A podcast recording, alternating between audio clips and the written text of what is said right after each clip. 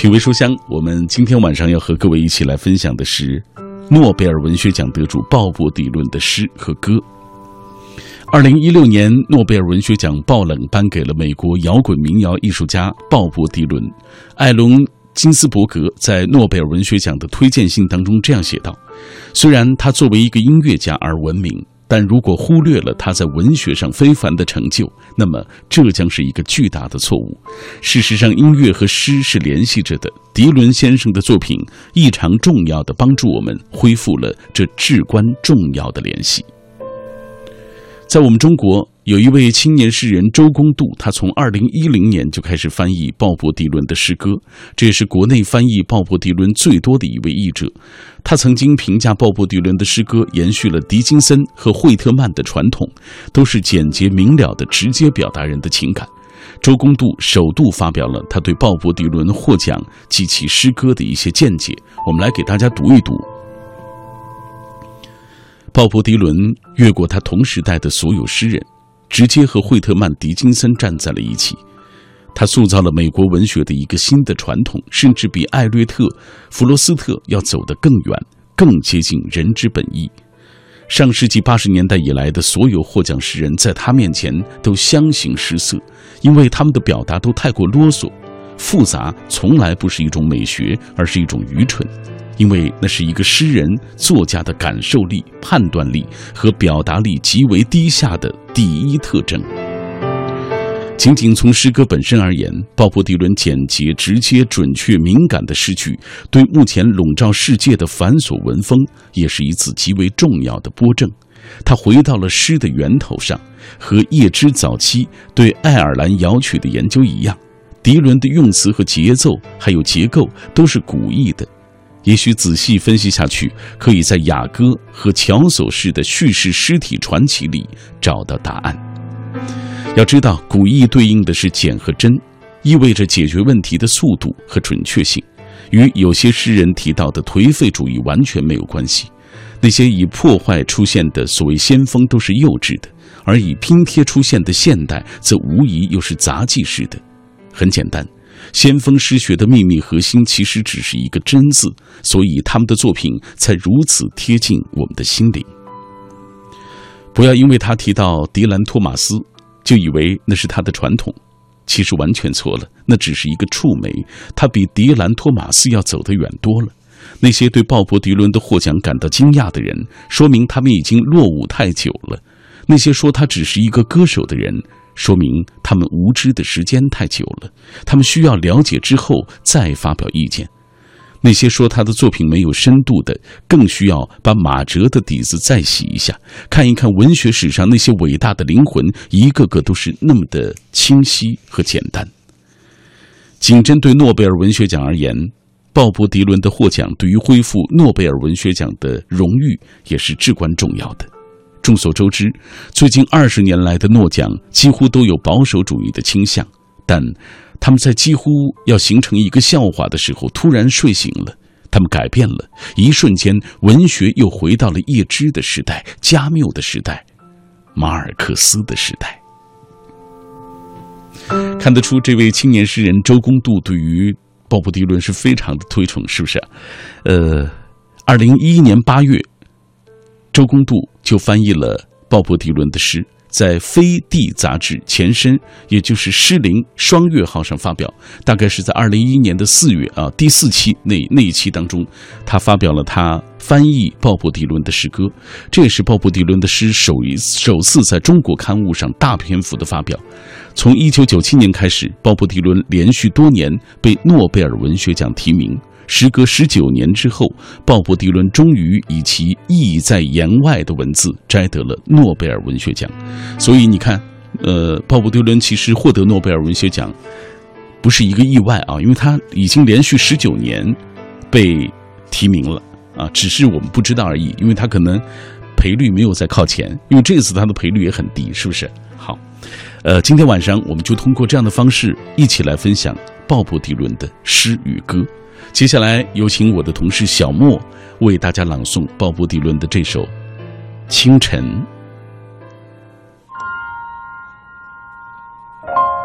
清晨，你能不能听到公鸡的鸣叫？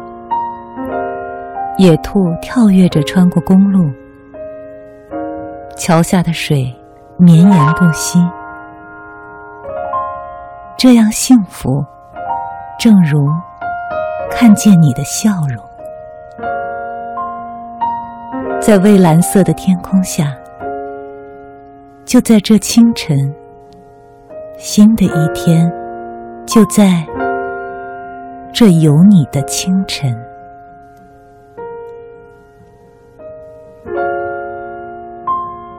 你能不能听到马达的声音？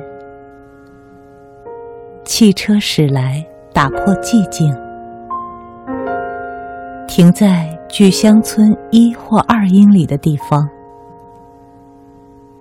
这样开心，正如看见你的笑容。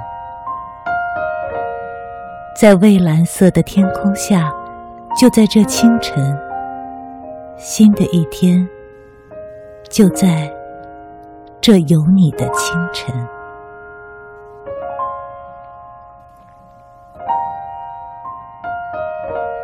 夜晚过去如此迅速，它总是如此。当你在我身边。你能不能感觉到太阳的光芒？土拨鼠奔跑在乡村溪流的边上。今日必是我梦想成真的一天。这样幸福，宛如重生。在蔚蓝色的天空下，就在这清晨，新的一天。就在这有你的清晨，这样幸福，宛如重生。在蔚蓝色的天空下，就在这清晨，新的一天，就在这有你的清晨，清晨。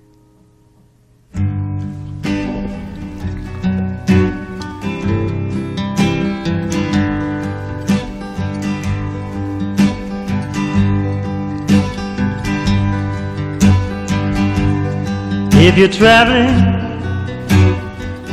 to the North Country Fair, where the winds hit heavy on the borderline, remember me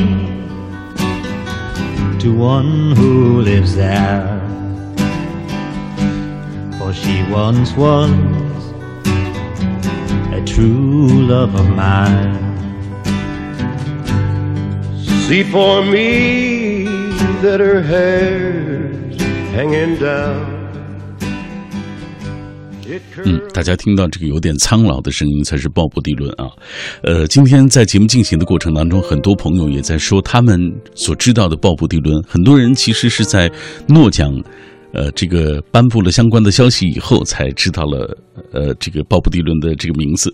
像风信子的花语，他说获奖之后才知道这个名字。哎，他说，但是非常喜欢那段话：音乐和诗是联系着的，而迪伦先生的作品异常重要的帮助我们恢复了这至关重要的联系。还有旧城。安源啊，他说，呃，每一次聆听鲍勃迪伦的歌啊，听觉的魅力都是不同的，充满了浓厚的音乐文化的味道。迪伦是音乐西方音乐的推动者，对于中国新音乐的发展也有着很大影响，是音乐史上的一位重量级的伟人。艺术家对于文化的追求要高于名利，文化提升了精神生活。迪伦是一位值得尊敬的文化的传播者。苏培草根新闻说，对他还真是不怎么熟。也就这些日子，媒体网上都在报道关于诺贝尔文学奖被一个音乐人得到了。我想，这位艺术家在摇滚、民谣等一定啊等领域都有一定的知名度。这个人也是一个狂人，对诺贝尔文学奖好像不怎么看得上，拒绝了领奖。晚上要好好听一听这期节目啊，这他在下午就发来的。其实，呃，诺贝尔文学奖呃这个组委会只是没有联系到。所以鲍勃迪伦而已啊！今天我看到一条消息，他们联系到鲍勃迪伦的一位好朋友，实际上那个好朋友已经明确表示他可可能会去参加这个所谓颁奖的那个仪式。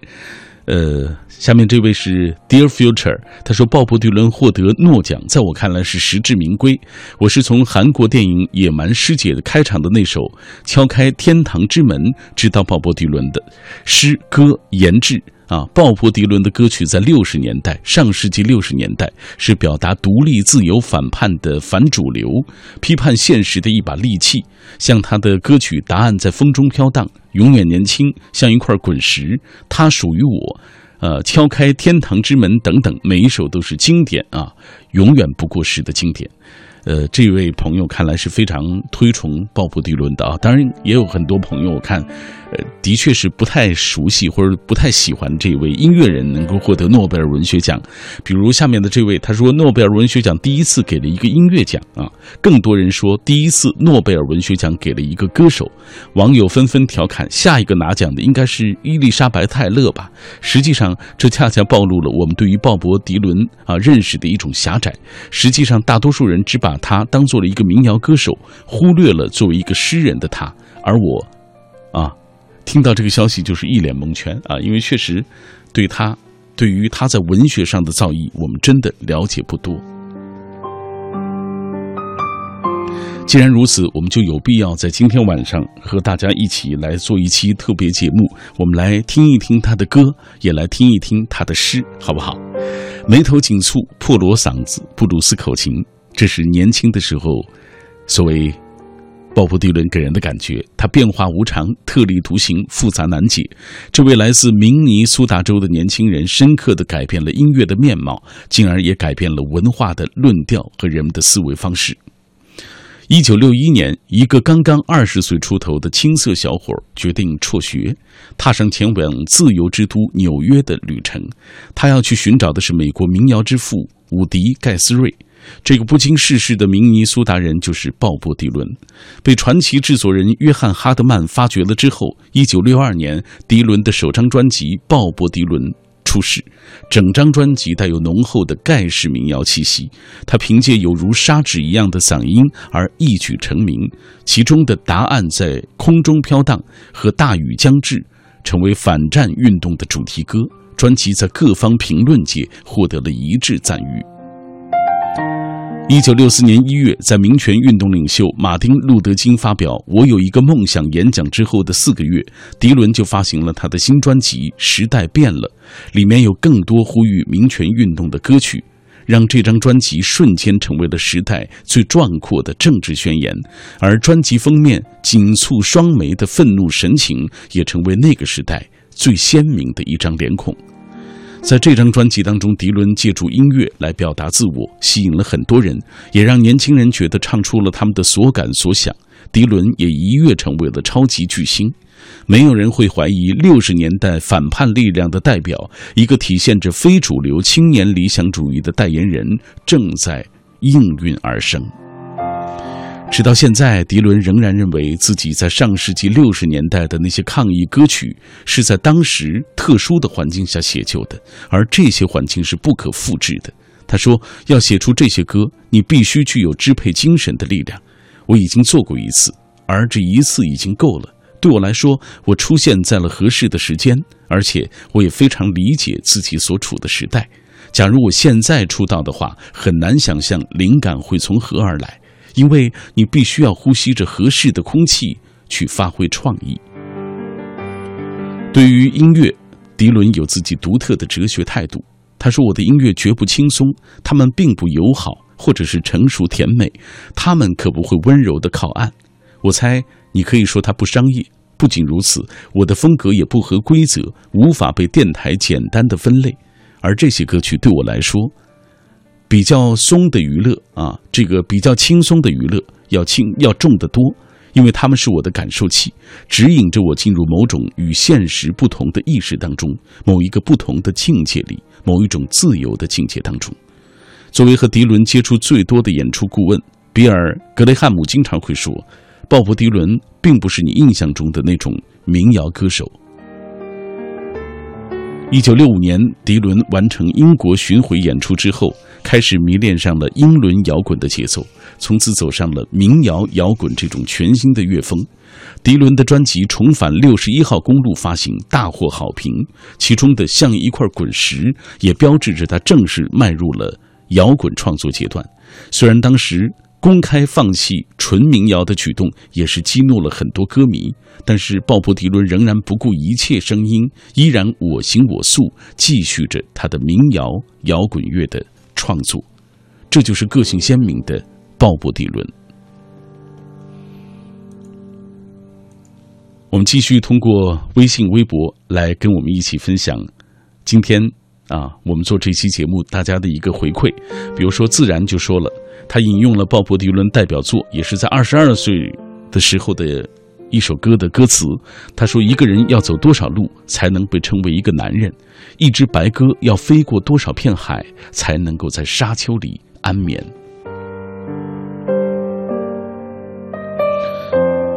我们来关注一下我们的老朋友记忆长歌对于鲍勃迪伦获得诺贝尔文学奖他是如何看待的？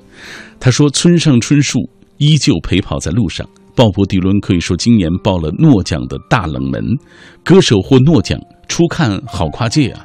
啊，诺奖评委口味真是难以琢磨。但是细想起来，自古诗歌不分家，咱们宋词与汉乐府都是可以唱。既然艺术彼此相通，民谣歌手有诗情，勇得了文学奖也在情理当中。借此，公众也可以广而告之的了解鲍勃迪伦的相关的艺术成就。诗言志，歌言情，他的歌曲是那个叛逆张扬时代的一个代表。也许是时光流逝，岁月叠加，在无形当中给了我们沉淀。曾几何时，我们也曾经追求过轰轰烈烈，而今一切似乎都已经淡然。这就是岁月教会我们的。而在走过的岁月当中，鲍勃迪伦也以他的那种反叛和非主流，赢得了很多人的心。我是小马，品味书香，每晚这个时间都会跟你分享有关于读书的话题。今晚我们来聊鲍勃迪伦。二零一六年诺贝尔文学奖爆冷颁给了美国摇滚民谣艺术家鲍勃迪伦。诺贝尔文学奖的推荐信当中这样写道：音乐和诗是联系着的，而迪伦先生的作品异常重要的帮助我们恢复了这样至关重要的联系。那今天晚上我们就花一些时间来听一听鲍勃迪伦的诗。和他的音乐，当然，在节目进行的过程当中，我们更希望能够听到电波那一端的朋友们的分享，比如说，呃。这两天，说实话，鲍勃迪伦，呃，有关于他获得诺贝尔文学奖的这个消息，从十三号，呃，颁布这个消息以后，出来这个消息以后，到现在，每天都有人有不同的质疑。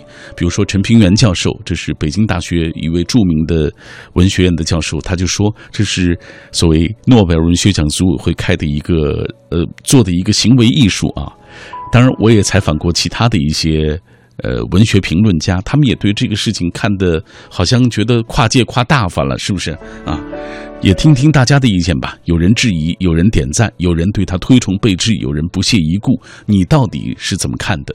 关于鲍勃迪伦，你喜欢他哪些歌，或者是他的歌词有哪些让你觉得特别经典的？大家都可以晒一晒，好不好？参与的方式还是微信和微博。微信参与的方式是微信公众平台上搜索“小马读书”这几个字的拼音。微博参与的方式就是新浪微博中搜索“品味书香”或者是“小马 DJ”，就可以在我的直播帖之下给我。留言，今天也有朋友在，呃，喜马拉雅上搜索我的专辑啊，记住是小马读书的专辑。然后过去我也发送过小马阅读圈的专辑，包括星光阅读会，是不是啊？呃，主要是太多了发的啊。大家现在记住，我每次会在这个小马读书的这个专辑当中发送啊，我读的一些相关的内容，可以去捧捧场，是不是？当然，节目之外，大家可以在中国广播 app，在这 app 上找到我们品味书香的往期回放。我们继续今晚的这一段旅程，继续来看各位的留言。下面这一段是月小四梅湾，他说：“今天看新闻，瑞典皇家学院一直没有联系上鲍勃迪伦本人。诺贝尔文学奖到时候啊能否领奖，这很难说。鲍勃迪伦多才多艺啊，无论哪一项。”领域身份都特别的引人注目，比如说歌手、创作人、作家、画家、演员，但认知他是他的民谣歌手的身份。他和西斯托罗格里格兹一样，都是那种低调、才华横溢的人。还有下面这位塞北惊鸿，他说本届诺奖揭晓要比往年来的晚了一些。当鲍勃迪伦获奖啊一锤定音的时候，小伙伴们那都惊掉了下巴，不知道如何去安慰再次失意。呃，难受想哭的春树君，嗯，他说：“不得不说，本届评委你们真会玩啊！民谣歌手获此奖，画风不同以往，赶脚那是砸场子的节奏。而此公开啊，而此公也是表态拒领，将个性进行到底了，又使得事件进程更富于戏剧化。其实，他说我所听到的鲍勃迪伦的歌不算多，他歌声当中散发出的自由放纵的男人味儿，比如说敲开天堂之门。”永远事件唱出了那个全世界荷尔蒙躁动不安的时代感。至于他的生平传记，不久将会接踵而至吧，满足公众的好知欲。呃，这个以往通过诺奖聚焦一个作家，如今是一个民谣歌手，文学奖外延无形拓展，明年将会有何新花样？想来一切是皆有可能。嗯。呃，我们也在这里做一个特别的预告，明天晚上我就会为大家带来，呃，诺这个鲍勃迪伦唯一的一部啊，在我们中国发行的一部他的自传体小说、自传体的一个文字集，叫做《编年史》啊，呃，也是讲述他个人的成长的历程啊。明天晚上希望各位能够继续的关注我们品味书香节目。接下来我们要继续来分享鲍勃迪伦的歌词啊。所说我们今天所说的诗啊，因为他的呃所谓写的这个歌词被很多人看作是具有了那种诗意的、美好的、自由奔放的那种气息。接下来我们要请大家来收听的是胡哲朗诵的《谈谈纽约》。谈谈纽约，漫步在荒凉的西部。离开了我最爱的小镇，我的思绪翻转起伏。当我进入了纽约城，人如胡麻滴入尘埃之中，而高屋广厦直耸云端。纽约城的冬日时光，狂风卷袭着雪地，就地夺走，无处可去。人如冰柱，冷入骨血，我寒冷至极。《纽约时报》说这是十七年来最冷的冬季，我却不再觉得多么寒冷。背着我的旧吉他，匆忙赶上一班地铁，经过一番摇晃、颠簸、推挤，终于到达市区，来到。格林威治村，我在那儿走来走去，然后来到一间咖啡屋。我走上舞台弹唱，人们在台下喊：“早点回去吧，你就像个乡巴佬。我们需要的是民谣歌手。”我得到了份吹口琴的活，继续演奏，一天一美元，我几乎把肺吹出体内。吹得我心意虚脱，头脚混淆。有人说他喜欢我的口琴声，他大声呼叫着他多么喜欢我的口琴声。一天一美元，从有所知。如此消磨了一个星期，又一个星期。我在纽约城得到一份工作，在一个更大的地方，钱。也多了点儿，加入了个协会，薪酬渐趋合理。一个伟大的人曾经说过：“某些人用一支钢笔就可以掳掠你，用不了太久，你就能发现他言语中的深意。”许多人的桌子上没有多少食物，但他们却拥有不少刀叉。他们总是要切点什么。所以呀，一个阳光温暖的早晨，我自纽约城漫步而出，帽檐遮着我的眼睛，朝向西部的天空出发。再见，纽约！你好，东奥兰治。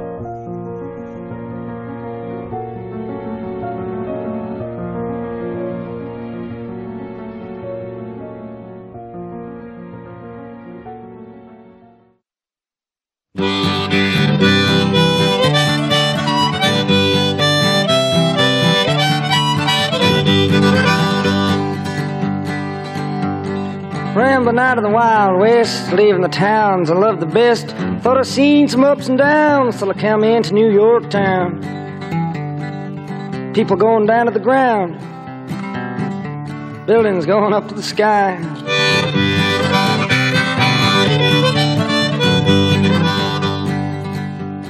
我们刚刚听到的后面的这段啊歌曲的部分，其实就是鲍勃迪伦演唱的刚刚胡哲朗诵的这首诗的内容。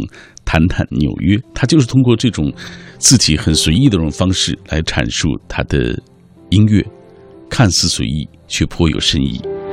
鲍勃迪伦是一个独具个性的人，他对主流追求丝毫不感兴趣，对于任何道貌岸然的东西都保持着警惕心。他说：“我只是觉得主流文化很落后。”是骗人的把戏，它就像窗外那坚固的冰霜，你不得不穿着笨重的鞋子走在上面。无论是出席格莱美，或是参加义卖唱片《天下一家》时，鲍勃迪伦总是以一些孤僻、不合群、不情愿的行为而大煞风景。小说家乔纳森·勒瑟姆说：“他永远都不是那个主流的人。”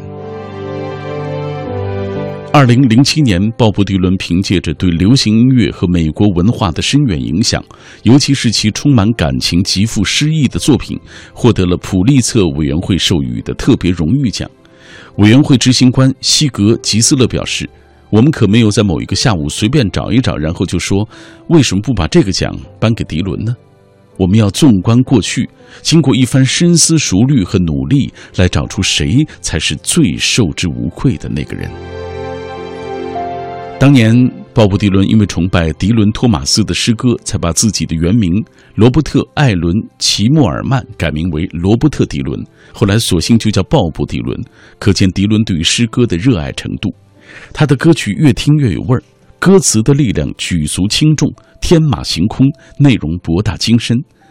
很多乐评人都认为，迪伦个人的最大成就，莫过于以诗歌般的笔法挥洒出时而讽喻、愤慨。时而表达个人喜悦，却又发人深省的一些词句，为通俗音乐创造了全新的语言，开辟了更为宽广的一条道路。鲍勃迪伦自己说：“在我看来，我写的任何一首歌都不会过时，无论他们是什么话题的，承载的是那些我永远找不到答案的东西。就像《马吉的农场》这样的歌，我在写这首歌的时候有感觉，而且也很确定这种感觉永远不会消失。”仿佛他用左手写着象征主义的诗歌，将时代的事件、场景、心态统统化作富有艺术魅力的隐喻，而右手则谱出动人心魄的音乐，为他的诗歌注入了更加激荡人心的情感。接下来，请大家收听的是我的同事古迪为大家朗诵的《我们之中，早晚有人会明白》。我们之中，早晚有人会明白。我不是故意对你如此糟糕，你不要感觉这只是针对你。我不是故意对你如此糟糕，你只是恰好在那儿，就是这样。当我看到你微笑着对你的朋友说再见，我想那对我意示着你不久。就会回来。我不知道你说的再见是永离，但是迟早我们之中有人会明白。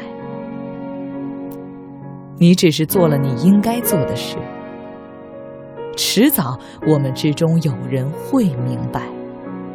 我曾真心真意的尝试接近你。我不能理解你所展现给的一切，你的围巾紧紧的遮着你的嘴巴。我不能理解你所展现给的一切，但你说你了解我，我相信你的话。当你在我的耳边私语，问我是跟你离开还是与他，我一时难以确信所听到的话。你是那么明媚而年轻，但是迟早，我们之中有人会明白，你只是做了你应该做的事。迟早，我们之中有人会明白，我曾真心真意的尝试接近你，血迹弥漫。我不能看得清楚，你的声音仍在我的耳边。我看不清楚我们来到了哪里，但是你说你知道，我相信你的话。后来你告诉我，那只是玩笑，你并非来自农场。我告诉你，如同你护住了我的眼睛。我从未想过去伤害你，但是迟早，我们之中有人会明白，你只是做了你应该做的事。迟早，我们之中有人会明白，我曾真心真意的尝试接近你。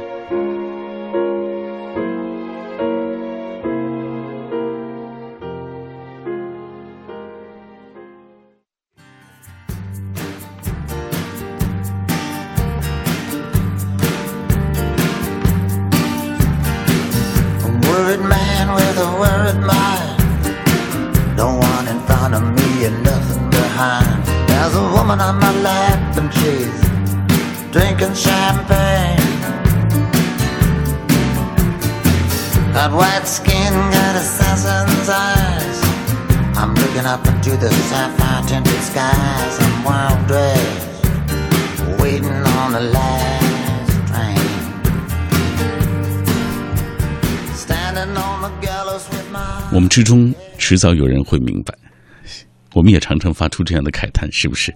来，继续看各位的留言。心如止水，静静生活。他在微信的平台当中这样留言，他说在虾米音乐 App 上。显示一共有鲍勃迪伦的一百一十七张专辑，这哪里是那些唱着口水歌、言情歌、四处奔波上综艺节目、真人秀节目之类的我国所谓的歌手所能够相提并论的？像那些思如泉涌、笔耕不辍的作家一样，鲍勃迪伦值得我们敬重，而敬重他的前提就是了解他。作为一名重度摇滚乐爱好者，感谢咱们的节目，让那些不了解他的人们能够了解他。通过这样的方式，木西说：“其实谈论鲍勃迪伦获奖，我觉得很棒，这是诺贝尔文学奖的魅力吧？有悬念才好玩。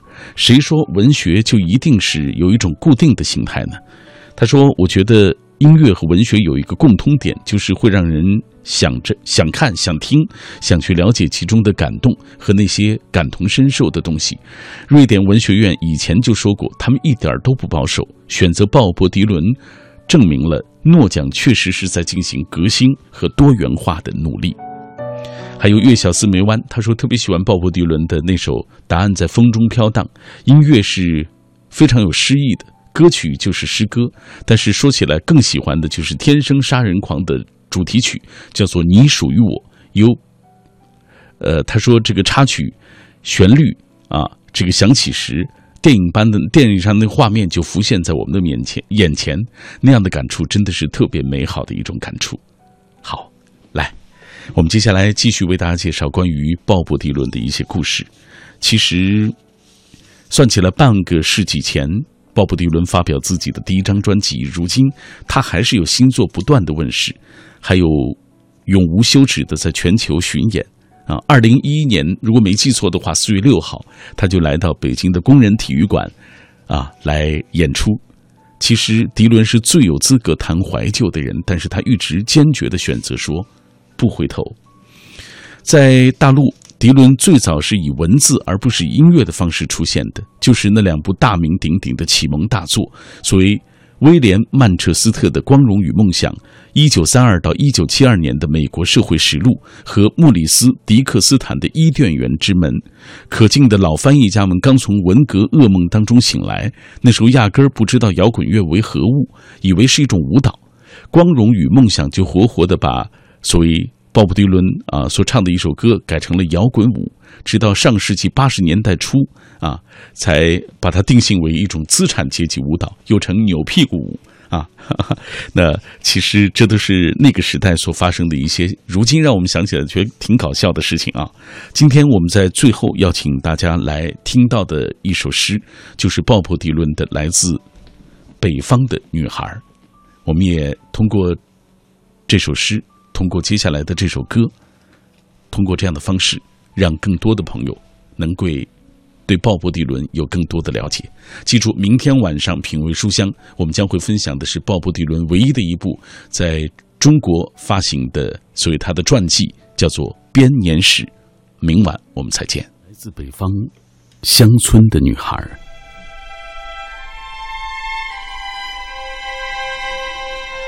如果你旅行至北方乡村的集市。那边界上的风，常忽然来临而低回。请代我向一个住在那儿的人问好。他曾是我的挚爱。如果你去时恰逢暴雪之际，河流冰封，夏季早已远去，请看看他是否穿着温暖的外套。抵御那咆哮不止的冷风，请替我看看，她是否还留着一头长发，是否依然美丽卷曲垂至她的胸前。请替我看看，她是否还留着一头长发，那是我的记忆中她最美的样子。我在他的印记中，只是一个浪子。漫长的时光中，我曾时时祈祷，在我的夜晚的黑暗之内，在我的白昼的明亮之中。如果你旅行至北方乡村的集市，那边界上的风常忽然来临而低回，请带我向一个住在那儿的人问好。他曾是我的挚爱。See the pyramids along the Nile. Watch the sunrise from a tropic high. Just remember, darling, all the while you belong to me. The marketplace in old Algiers. Send me photographs and souvenirs. Just remember when I dream of you, you belong to me. I'll be so alone without you. Maybe you'll be lonesome too.